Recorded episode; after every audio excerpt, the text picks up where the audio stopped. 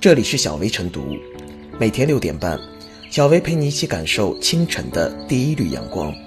同步文字版，请关注微信公众号“洪荒之声”。本期导言：日前，陕西省十三届人大常委会十五次会议批准了西安市养老服务促进条例，这标志着西安版的子女护理假诞生。至此，全国至少有十六地。出台了独生子女护理假相关的具体规定，其中最多的能休假超过二十天。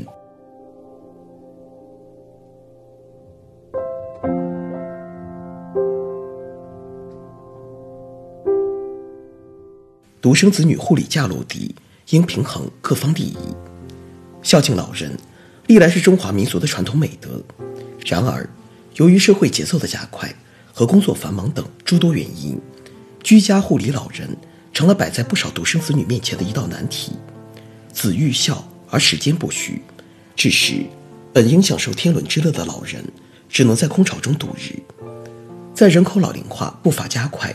居家护理老人挑战严峻的形势下，各地纷纷立法，让独生子女享受一定期限的护理假，既彰显了浓浓的民生情怀，又释放了政策善意，值得充分肯定。需要指出的是，尽管立法设立独生子女护理假的初衷良好，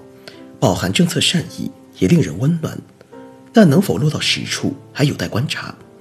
正如不少网友所担忧的那样，独生子女护理假因涉及各方利益的博弈，有可能陷入公家易推行、私企难落实的尴尬境地。因此，要确保这一利民政策落地生根，还应在平衡各方利益诉求方面下足功夫。独生子女护理假的落地，首先有赖于用人单位的不折不扣执行。然而，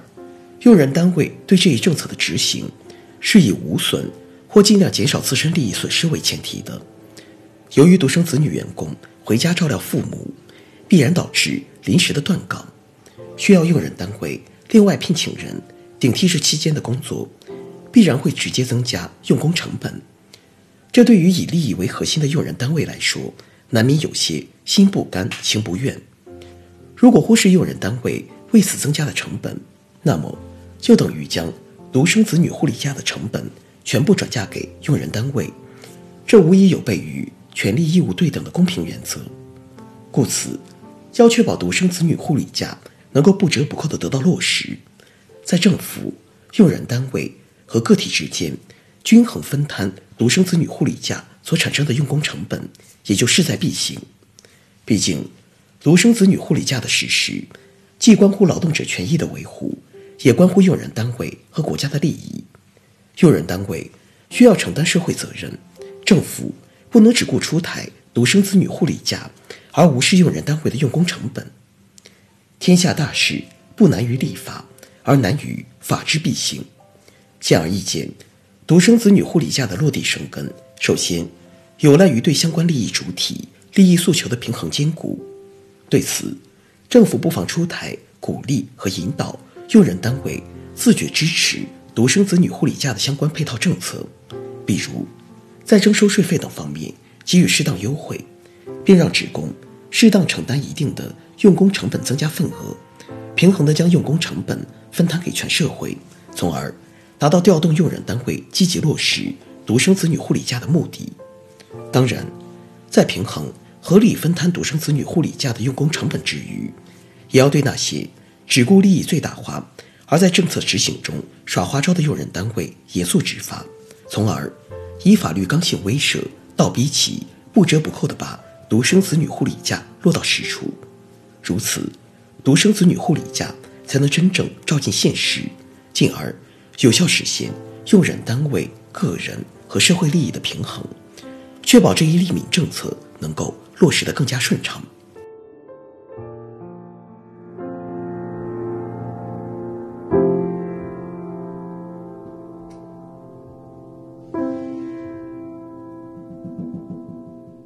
用成本分摊机制来化解带薪护理假悬空。中华人民共和国老年人权益保障法在二零一五年修正实施后，要求与之相配套的地方性法规。也要做出修正。一些省份开始陆续把带薪护理假条款写进了法规。带薪护理假一开始仅限于独生子女，随后不少省份将政策实施范围扩充到了非独生子女。目前已有十三个省份明确带薪护理假，时间有的地方每年长达二十天。截至二零一九年十月一日，已有包括福建、广西、海南、湖北、黑龙江、重庆、四川、河北、河南、宁夏、内蒙古、山西、云南等十三个省份，以及广州市、淮安市两市，以地方法规或行政规章的形式，明确了子女每年可用的护理时间，且大多规定了护理期间。工资福利待遇不变，带薪护理假出自一娘胎。尽管一些地方在制度层面预先做了防范，若用人单位不支付职工休假期间应享有的工资福利待遇的，由人社或有关部门责令限期给付。情形严重的，纳入拖欠工资黑名单，将在招投标、市场准入、融资授信等方面受到约束。但是，由于这颇受职工认可与期盼的公共政策，增加了企业的成本支出，出现水土不服，演变成了悬在空中的权利。带薪护理假呈现出制度悬空，大致表现为：一方面是人为社长，某女士母亲生病住院，其所在单位却以条例规定了前置条件，要求王女士出具母亲不能自理的证明，而医院。往往无法出具这个证明。与此同时，制度弹性大，没有硬性约束。纵观各地出台的制度安排，大都是带有倡导性，没有硬性约束。不少地方出现了带薪护理假拿年薪抵扣，有的用人单位以程序不明晰为由，变相拒绝员工的请求；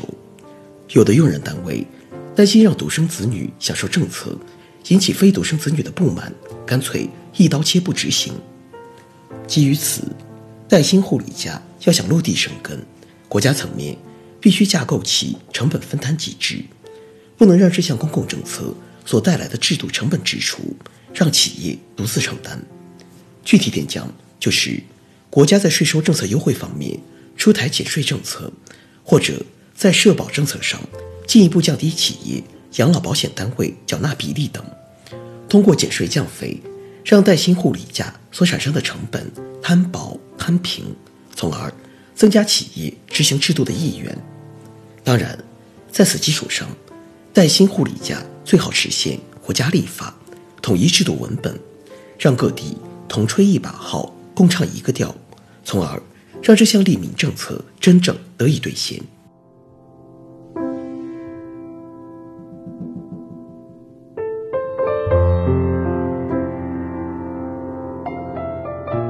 最后是小薇复言，毫无疑问，带薪护理假好处多多，值得肯定和支持。